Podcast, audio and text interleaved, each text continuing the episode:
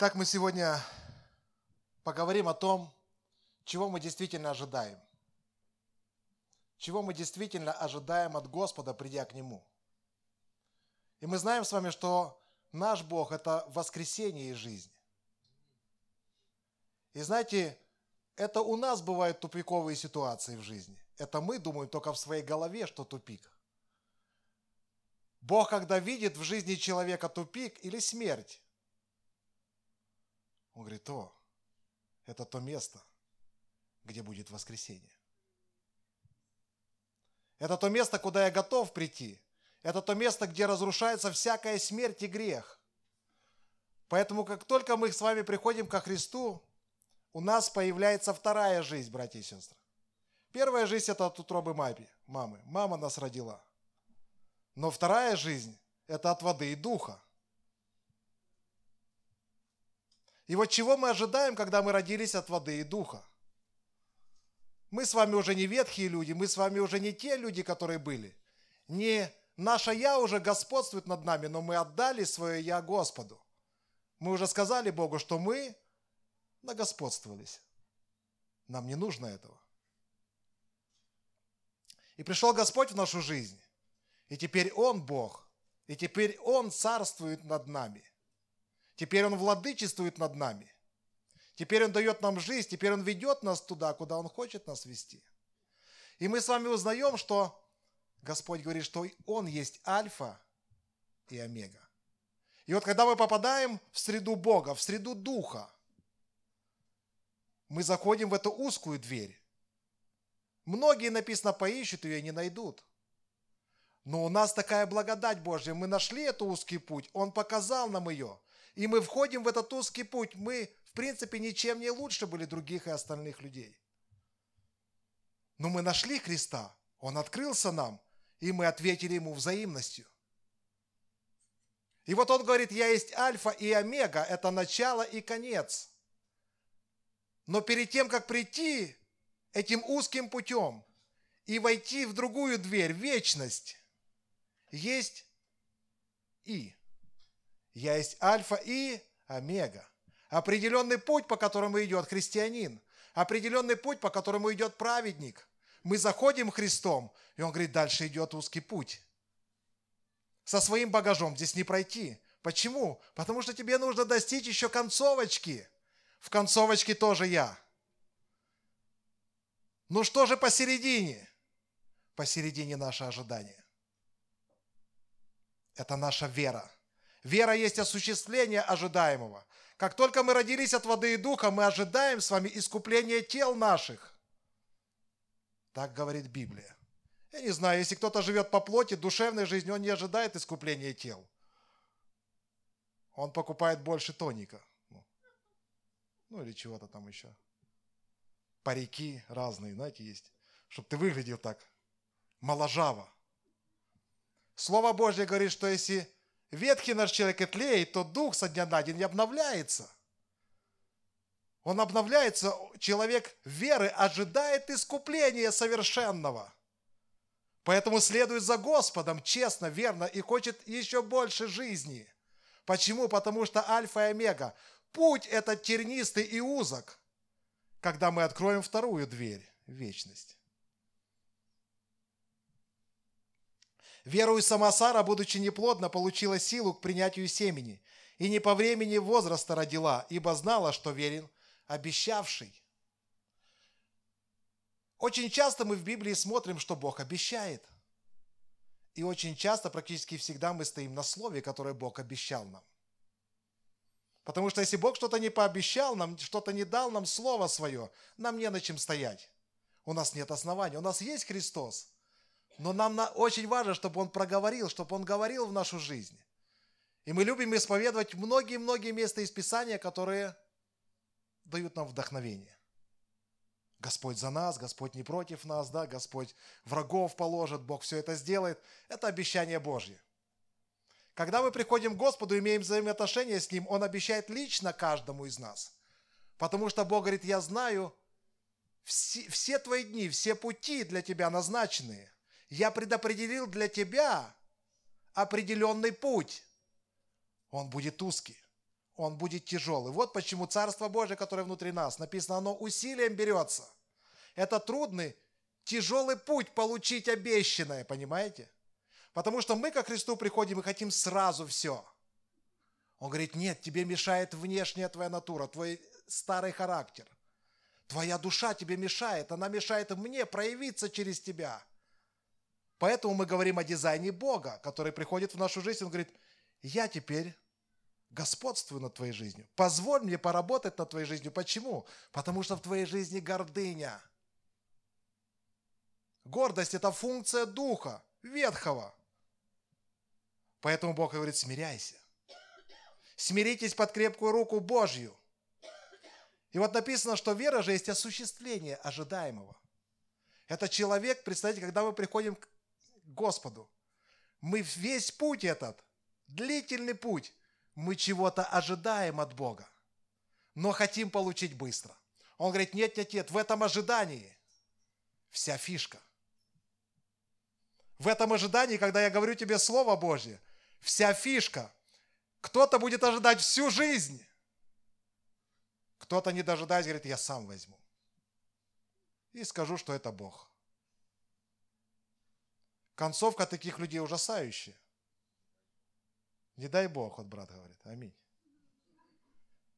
Если что-то мы берем не вовремя от Господа, то мы имеем потом проблему.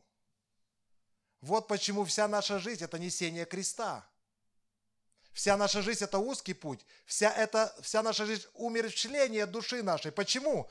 Потому что Бог есть воскресение. Он не будет с нашими живыми душами работать. Ему это не интересно.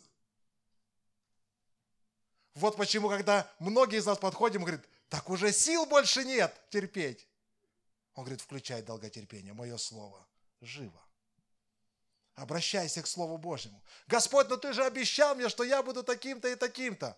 Аминь. Это обещание еще в действии.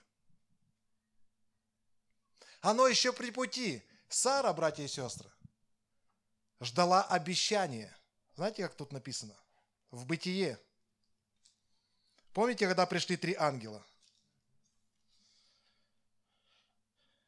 Авраам и Сара были стары, в летах преклонных, и обыкновенная у женщин у Сары прекратилась. И они пришли и сказали, один из них, это был Сын Божий.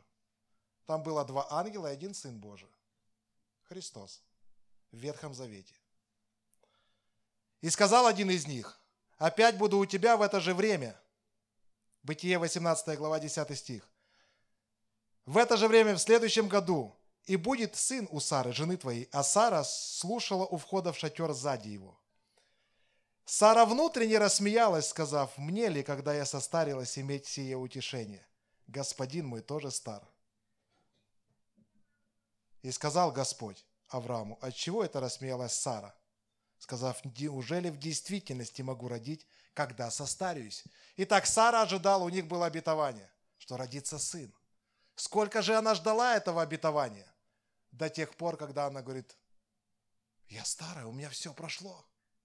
Разве могу я утешиться? Разве могу я омолодиться уже, чтобы кормить грудью? И она смеялась. Почему? Потому что в ее сознании, в ее внутренности все умерло. Мы же хотим от Бога сразу получить все. Он говорит, пока в тебе не умрет все, все живое, ветхое, плоткое, плотское, противное, вонючее – пока в тебе это лицемерие не сдохнет, ты будешь жить верой. Верой в Сына Божьего. Искупление, еще раз говорю, нам дается бесплатно. Бог искупил нас. Поэтому, братья и сестры, если мы чего-то хотим получить, что-то хотим получить от Бога, Он говорит, начинай осуществлять. Это будут ошибки, это будут падения но ты уже праведник, ты уже во Христе.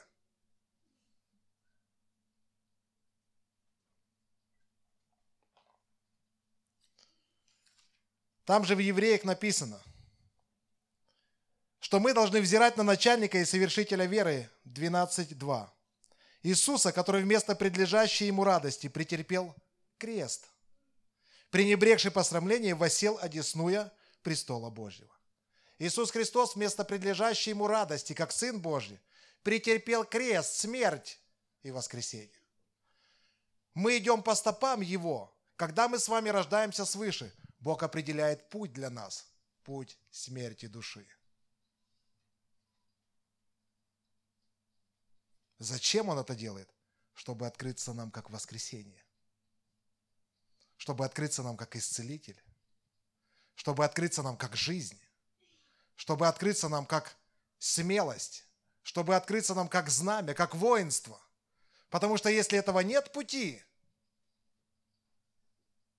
то нет жизни Христа в нас. Полноты этой жизни не существует. Есть мы еще ветхие.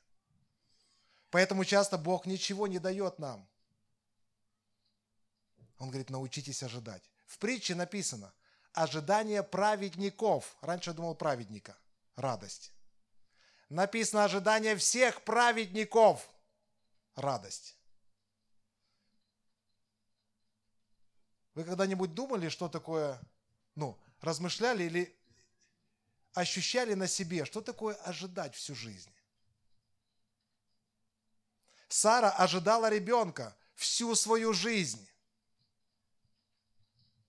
То есть ожидание узкого пути, представляете, ребенка, ожидание от Бога. Нужно было отдать всю себя, нужно было прийти к грани, все, ничего нет. Не будет мне такого утешения. Откуда это утешение придет? Мы стары. Все омертвело. Ради второй жизни она жила первую жизнь в скорбях. Бог хочет сегодня воскресить то, что Он говорил в нашей жизни. Он говорит, те обещания, те обетования, они да и аминь до сих пор. И то, что нам кажется, что сегодня уже невозможным, Он говорит, продолжай идти. Продолжай осуществлять ожидаемое. Продолжай держаться меня, но помни, что радость будет при воскресении, а до крест. Ожидание праведников – радость.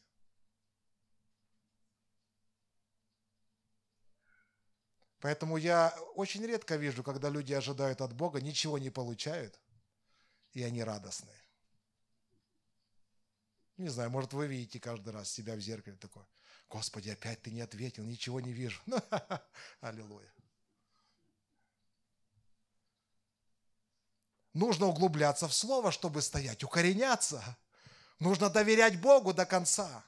Нужно продолжать учиться, нужно продолжать терпеть. Нужно продолжать прилагать все усилия, чтобы оставаться в молитвенном духе. Нужно прилагать все усилия, чтобы оставаться в общении с братьями и сестрами. Нужно отдавать себя всего, полностью, потому что это крест души. И на этом пути только буква «И» воскресенье впереди.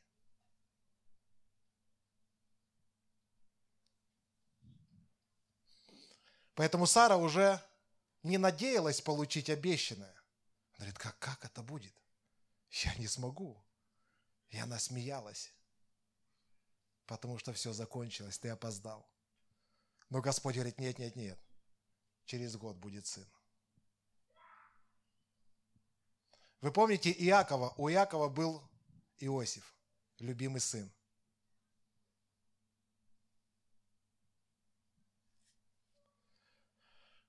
И когда братья продали его в рабство, они пришли, и что папе сказали? Не его ли это одежда, помните? А? Да.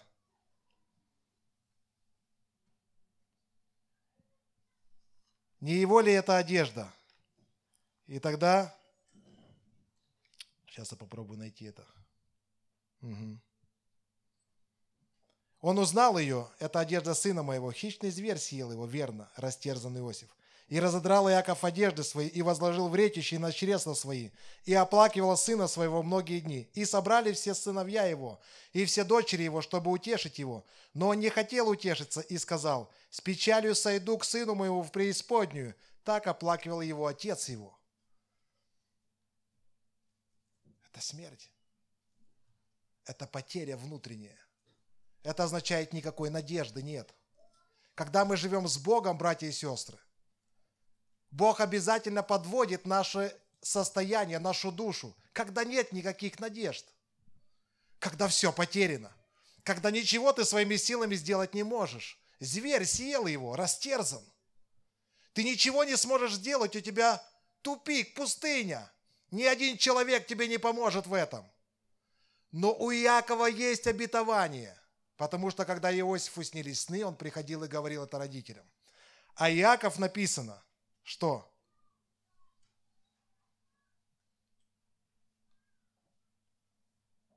И бронили его братья его.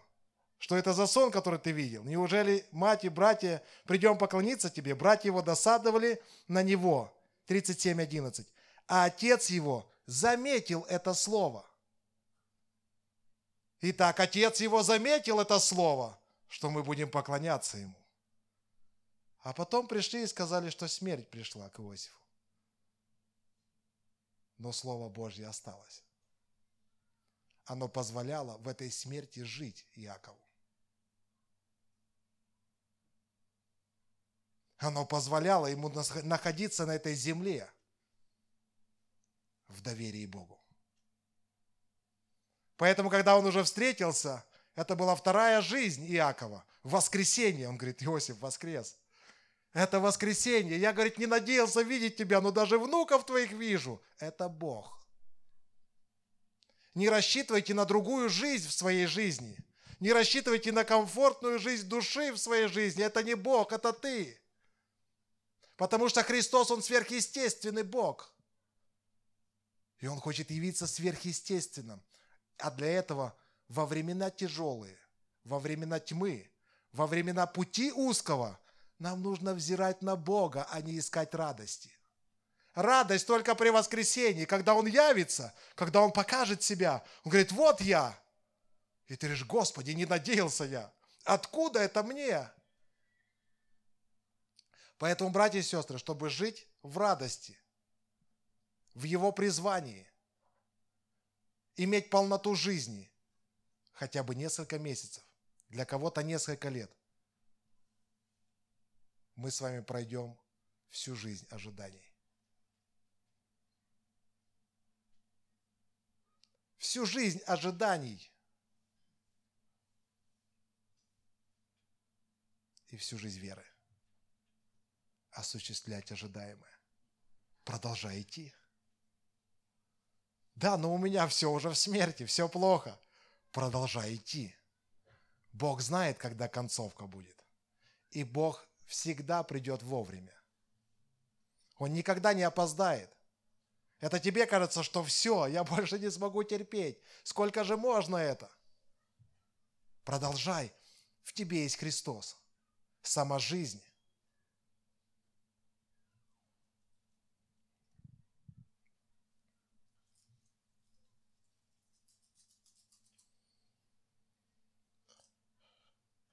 А что же с Исааком? Исаак претерпел огромный удар жизни. Мы даже себе не представляем, что претерпел Исаак, когда лежал на жертвеннике связанный. Бог любящий Бог, поэтому Он даровал нам Духа Святого, чтобы искоренить эту заразу под названием ветхая душа или ветхая натура – которая лживая, которая лицемерная, где написано, что человеческий, что человек крайне испорчен, да? Крайне испорчен человеческое сердце.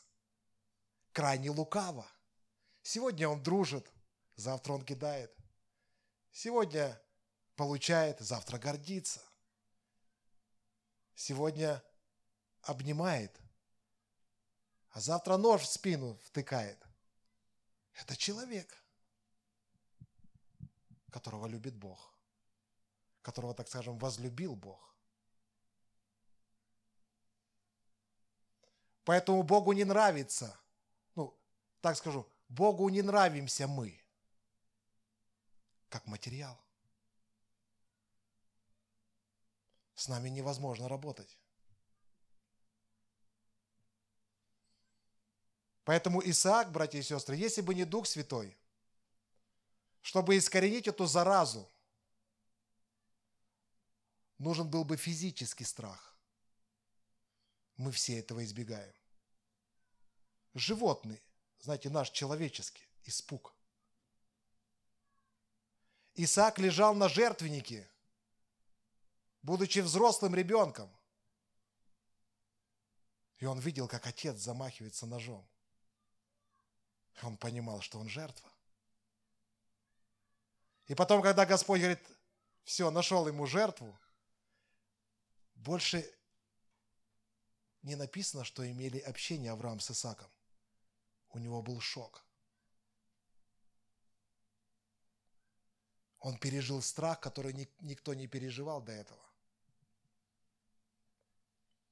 Поэтому все, что написано, потом написано, что Сара ушла в вечность, а потом написано, что он утешился только, утешился только когда вошел в шатер Кривеки и женился на ней. Он утешился по смерти матери, и он утешился, что сделал с ним батя. Богу пришлось бы вот так влиять на нас без Духа Святого. Поэтому в Библии есть такое понятие, как страх Исаака. Я клянусь страхом Исаака. Что это означает? Это означает, никто не захочет переживать страх Исаака.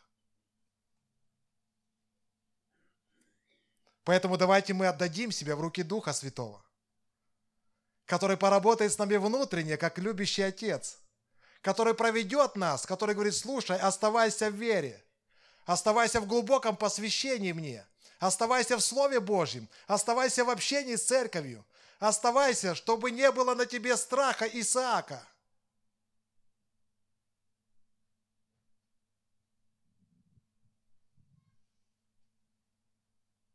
Поэтому у Исаака одна жизнь. Сара претерпевала воск... смерть воскресения. Иаков смерть воскресения. Исааку хватило. Но если мы будем проповедовать о страхе Исаака без Христа, нас было бы здесь совсем мало.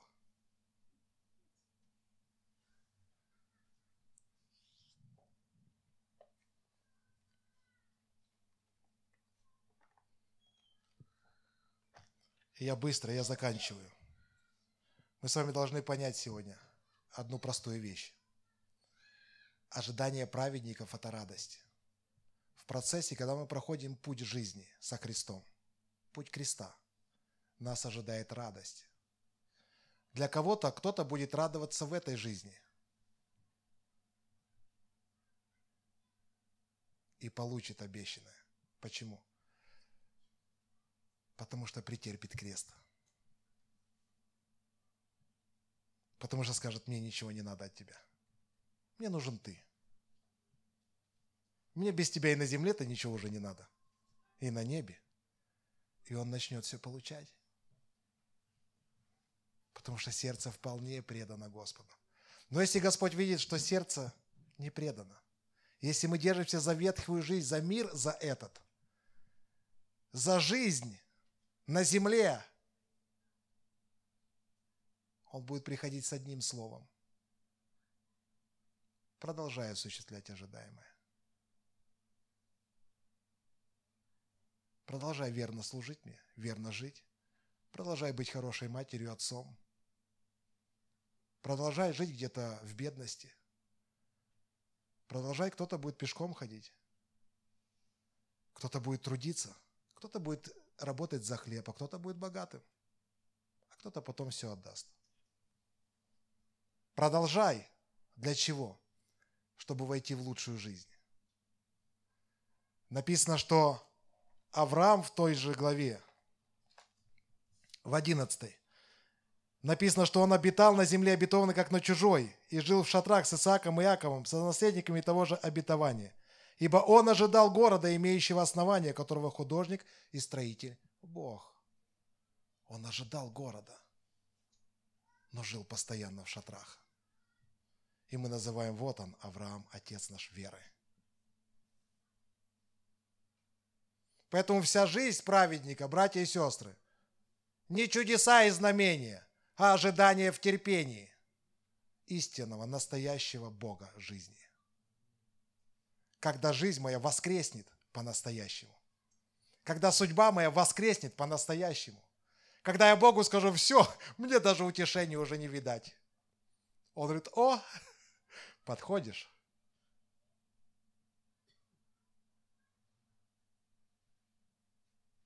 Поэтому все, что делал Исаак после этих всех дней,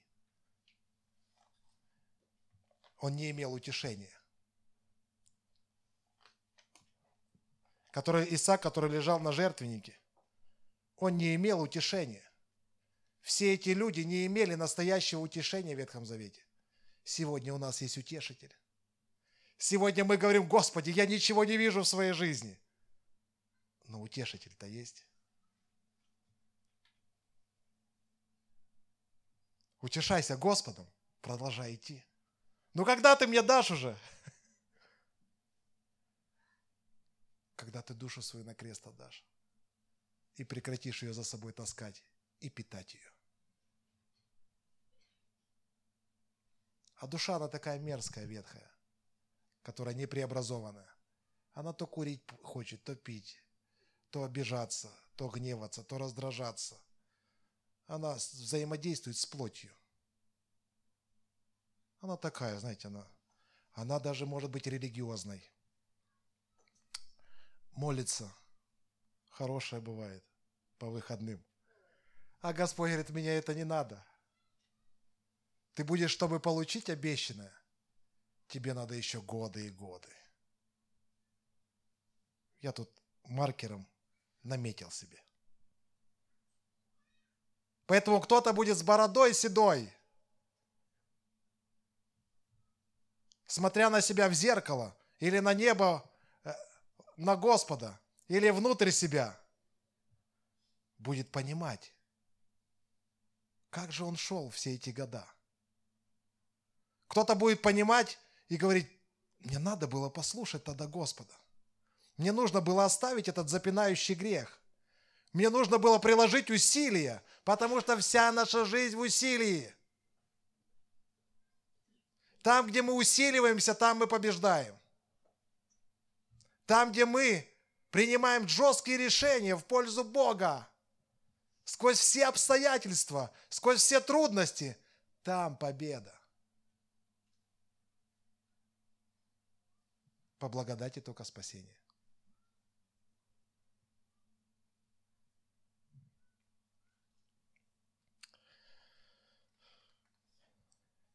Итак, последнее мы молимся.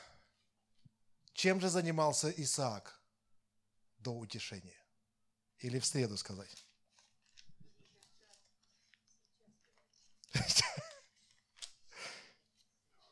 Тут все написано.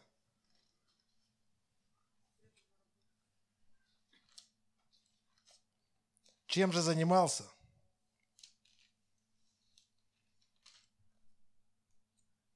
Взял другую Библию, вот в этой не очень я. Итак, 67 стих 24 главы Бытия говорит, «И вел ее Исаак в шатер Сары, матери своей, и взял Ревеку, и она сделалась ему женой, и он возлюбил ее, и утешился Исаак». После всех этих происшествий только тогда утешился. Но в 63 стихе написано, что Исаак пришел из Бер Лахайрон, ибо жил он в земле полуденной после всех этих происшествий. При наступлении вечера Исаак вышел в поле поразмыслить и возвел очи свои и увидел, вот идут верблюды к нему. Все, что делал Исаак до утешения, он разговаривал с Богом. Он размышлял, он выходил, и он не прекращал не просто молиться, а разговаривать с Богом. Если мы с вами научимся жить по духу, ходить по духу, слышать Духа Святого и утешаться им, Только тогда мы можем жить в радости. В дни искушений, испытаний, трудностей мы будем всегда понимать, надо усилиться. Надо усилиться. Надо приложить массу усилий. Надо приложить много, много усилий. Поэтому Исаак постоянно в поле разговаривал с Богом. Вот почему апостол Павел говорит, непрестанно молитесь. Это разговор с Духом Святым.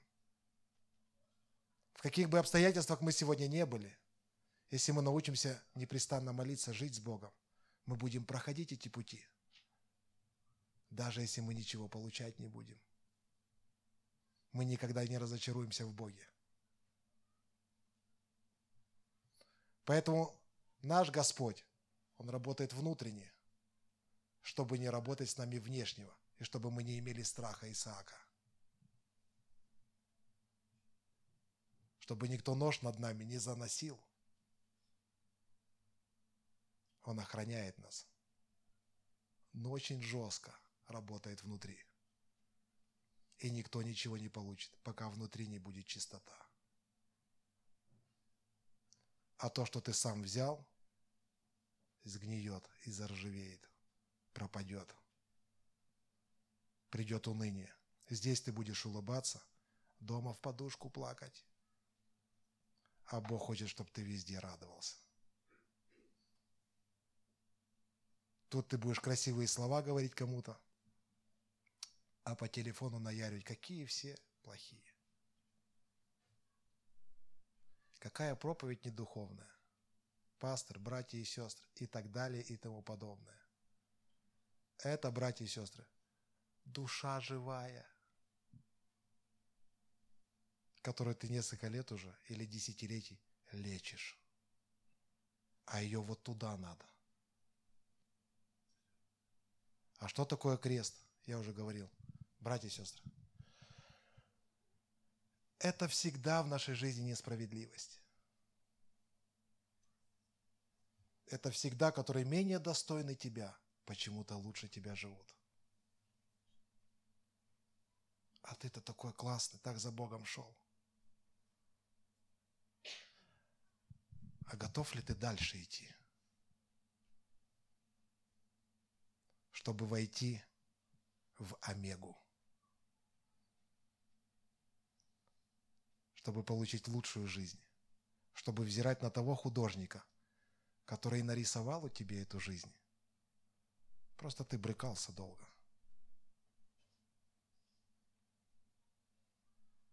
А надо было смириться под крепкую руку Божью. И совершил бы он правильно, только в свое время. Поэтому у Бога на тебя и на меня есть еще время. мало, короткое время для кого-то, но оно есть.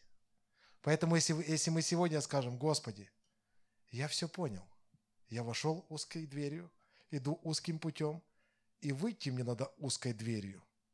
Я скидываю весь балласт, все недоверие Тебе. Все, что я думал, все, что я мечтал о себе, все, что я хотел приобрести. Господи, да не надо мне, помоги мне.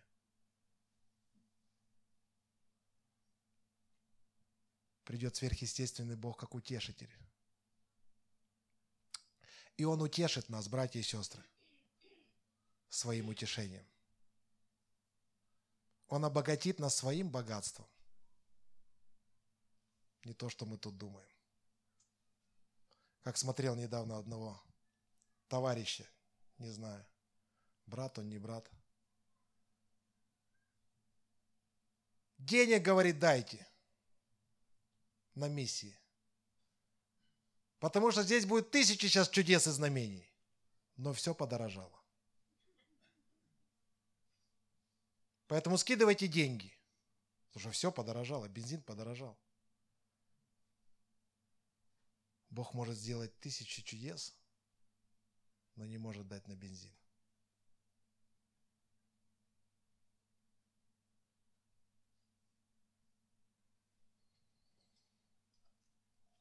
Поэтому, братья и сестры, пусть Господь благословит всех на, э, нас на этой неделе. Пусть даст нам разумение, понимание, что мы в Его руках, мы на Его пути, но Царство Божие усилием берется. Нужно поднажать духовно. Нужно ревностно продолжать идти за Ним. Нужно отвергнуть все, что не угодно Богу. Отвергнуть, постараться это сделать. Понимаете, постараться, сказать, Господи, не хватает как-то благодати, но я стараюсь. Я уже посидел даже. Он говорит, вижу, вижу, прихожу на помощь. Седой стал в 20 лет. Но если ты не до крови сражаешься против греха, чего же ты ожидаешь?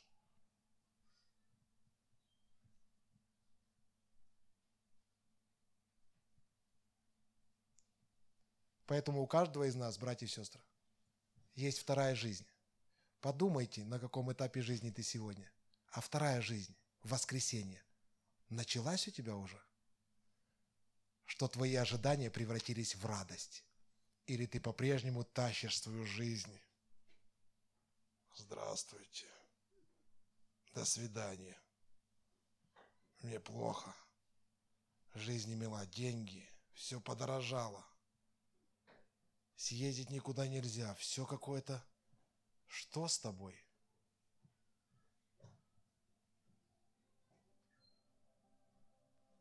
Поэтому давайте будем возвращаться ко Христу. И видеть, если мы верующие в Бога, написано, что Он вместо предлежащей Ему радости претерпел крест. Он как никто должен радоваться, Сын Божий. Он как никто должен был получить награду – уже на этой земле. Но мы не видим этого. Поэтому мы многие подумали, что спасение и исцеление, которое Господь даровал нам в начале, каким-то невообразимым образом сделают нас счастливыми на земле. Это просто узкая дверь, мы туда зашли, и Господь захлопнул ее за нами. Ты мой. Скидывай все балласты, скидывай все грехи. Да, но мне трудно. Но дальше не продвинешься. Старайся. Делай усердие. Уставай. Если нужно, плачь и дальше иди. Тот, кто сеется слезами, будет жать с радостью. Если ты сегодня плачешь, у тебя ничего не получается, обетование не сходит, так это нормально. У тебя вся жизнь впереди, ты молод. Куда ж тебе бежать-то? Сразу схватишь, как же ты унесешь это? Не унесешь. Сейчас нельзя многим пару миллионов давать.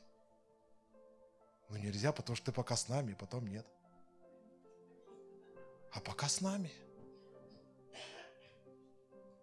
но это возможно, конечно, когда Бог увидит, что ты все равно с нами. Когда Бог увидит все равно с нами, все равно это Дитя Божье, Он все, Он воцерковлен, Он мой. Ему больше ничего и не надо. Это так появилось, куда деть вообще? Даже не знаю. Олегу отдайте, если не знаете.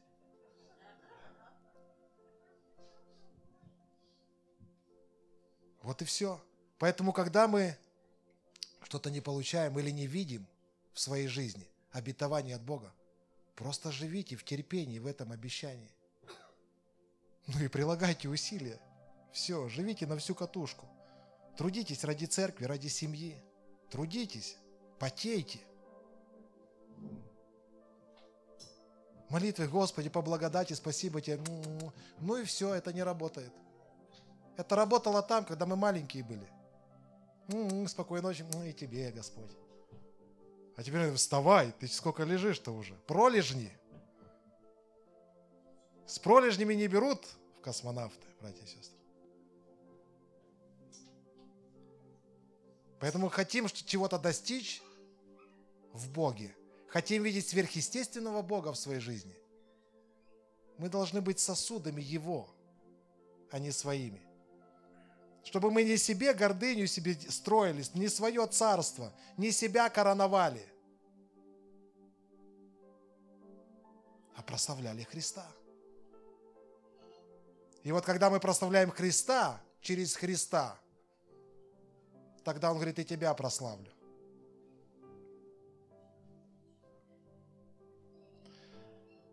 Аминь.